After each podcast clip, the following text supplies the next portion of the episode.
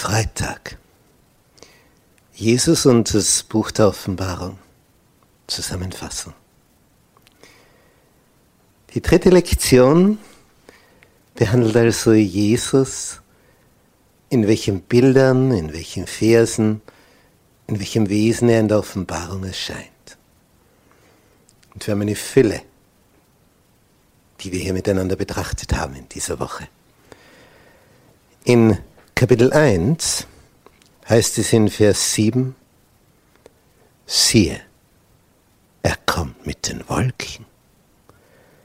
Und es werden ihn sehen alle Augen und alle, die ihn durchbohrt haben. Und es werden wehklagen um seinetwillen alle Geschlechter der Erde.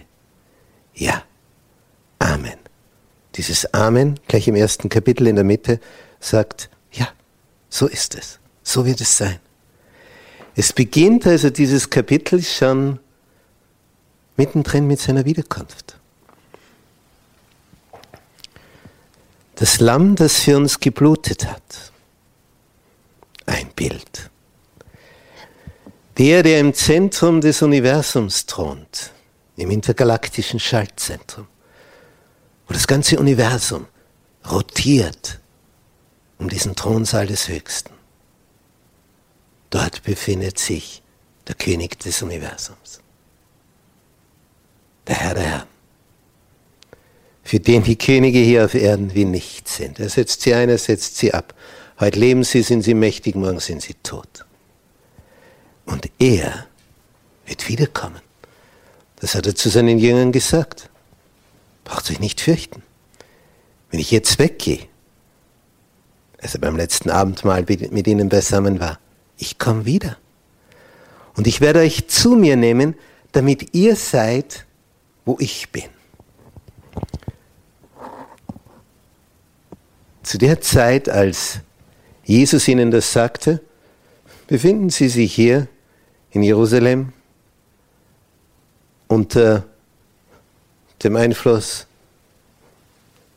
der mächtigen Römer. Die kontrollieren alles. Ohne Rom geht gar nichts. Und dieses mächtige Rom, was ist es heute? 2000 Jahre später, zusammengeschrumpft auf den Stiefel, auf das Kerngebiet. So wie in der Statue, wie es Daniel dem König in Kapitel 2 seines Buches geschildert hat. Rom war so mächtig, Jesus und seine Jünger, wer sind sie hier? Aber wer hat die wirkliche Macht in diesem Universum? Er kommt mit den Wolken. Die Wolke, sie ist ganz klein, unscheinbar. Klein wie eines Mannes Hand, wie wir es auch beim Propheten Elia finden, als dann die Wolke kam, die den Regen brachte.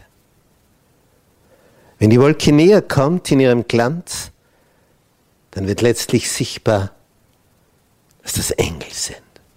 Diese Wolke aufgeht, wie eine riesige Plattform, wie ein Wagen, eine Himmelsrakete, auf der wir dann ins Zentrum des Universums transportiert werden. Jesus in der Offenbarung.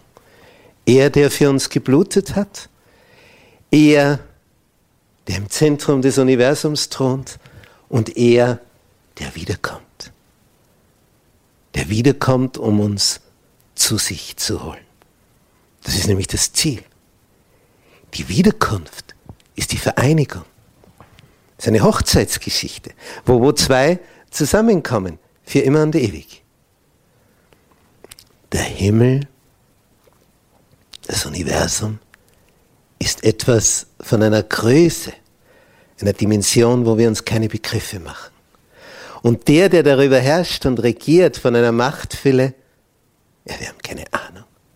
Nur wenn wir ihn sehen würden, wenn er jetzt erscheint, würden wir sofort in Ohnmacht fallen. Ohne dass er irgendetwas getan hat.